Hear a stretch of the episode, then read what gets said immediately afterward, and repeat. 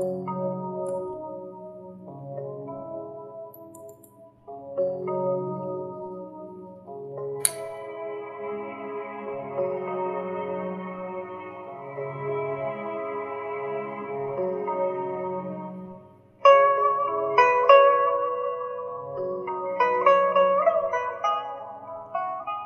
位朋友，大家好！又到了荔枝 FM 五七九四七零又一村电台的广播时间。今明两天要为您诵读的是网络文坛。什么是文化？读很多的书，拥有很多的知识，跟有没有文化完全是两码事。关于什么是文化？我最最欣赏的回答是作家梁晓声的四句概括：根植于内心的修养，无需提醒的自觉，以约束为前提的自由，为别人着想的善良。请听网络文坛什么是文化的七个小故事。今晚。先讲四个。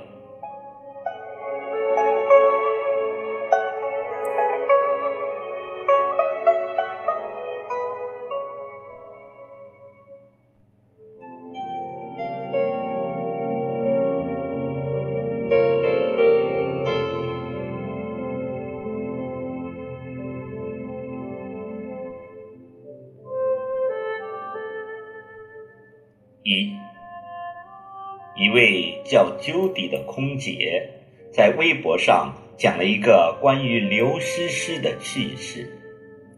因为是空姐，在飞机上服务，Judy 常常会遇见各种大咖和明星，但这些大咖和明星都没有给她留下深刻的印象。直到几天前，她遇见了刘诗诗。那一天，刘诗诗坐的是头等舱。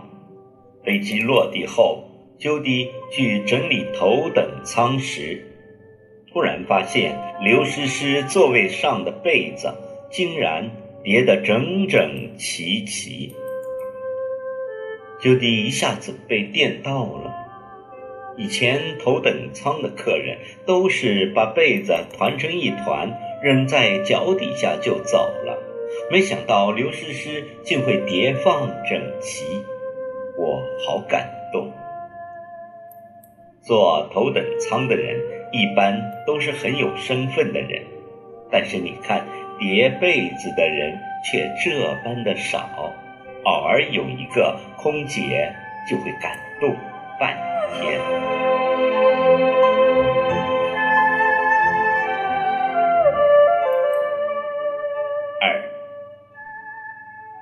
姐陪妈妈逛街时遇到一位流浪歌手。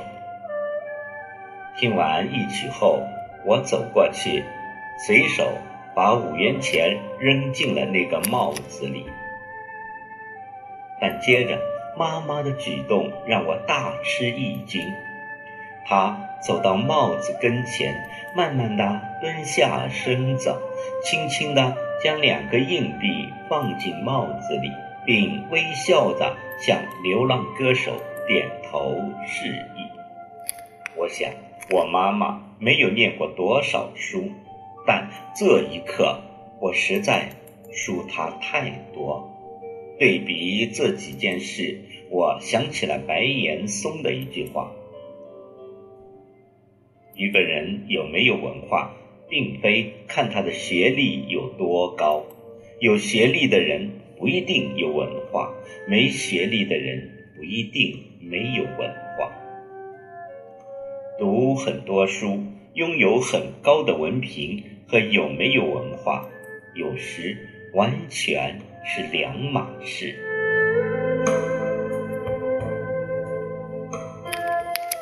三，作家吴小贤讲过另一个感人的故事。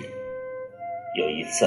他跟老总去谈业务，午餐时便在酒店点了一桌菜，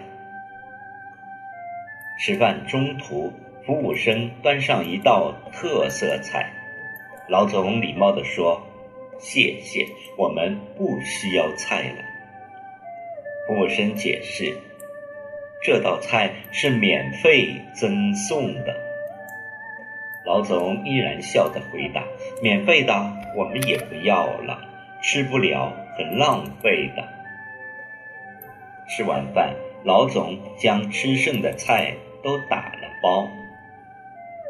回公司途中，老总将车子开得很慢，好像在打量着什么。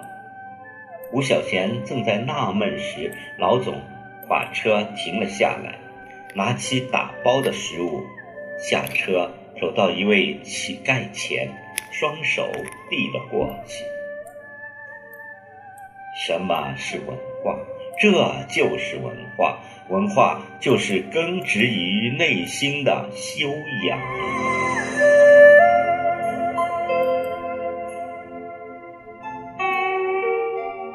四，在人民日报上看过另一个故事：